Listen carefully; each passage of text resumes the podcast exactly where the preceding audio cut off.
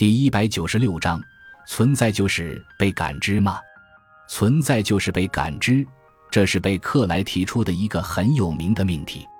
为了弄清这个命题的意思，现在且假定这位哲学家还活着，让他来和我们进行一场对话。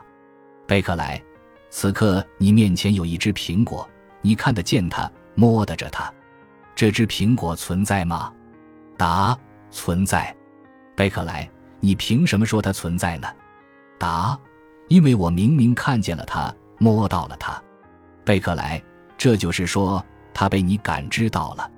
好，现在你闭上眼睛，把手插进衣服口袋里，看不见也摸不到这只苹果了。我在问你，它现在存在吗？答：存在。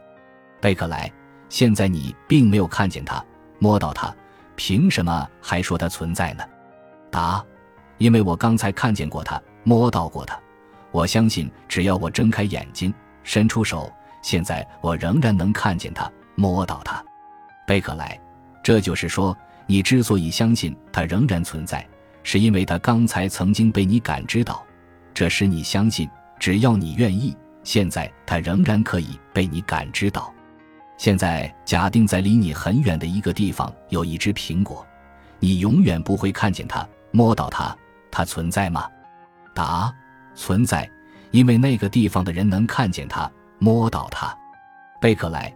如果那是一片没有人烟的原始森林，那只苹果是一只野生苹果，在它腐烂之前，不会有任何人见到它呢。答：但是我们可以想象，如果那里有人，就一定能见到它。贝克莱，好了，现在我们可以总结一下了。我们说某个东西存在，无非是说它被我们感知到。即使当我们设想存在着某个我们从未感知到的东西时，我们事实上也是在设想它以某种方式被我们感知到。我们无法把存在与被感知分离开来，离开被感知去设想存在。由此可见，存在和被感知是一回事，存在就是被感知。谈话进行到这里，缺乏经验的读者也许被绕糊涂了，而有经验的读者很可能会提出一个反驳。尽管我们无法离开被感知设想存在，但这不能证明存在与被感知是一回事。一个东西首先必须存在着，然后才能被感知。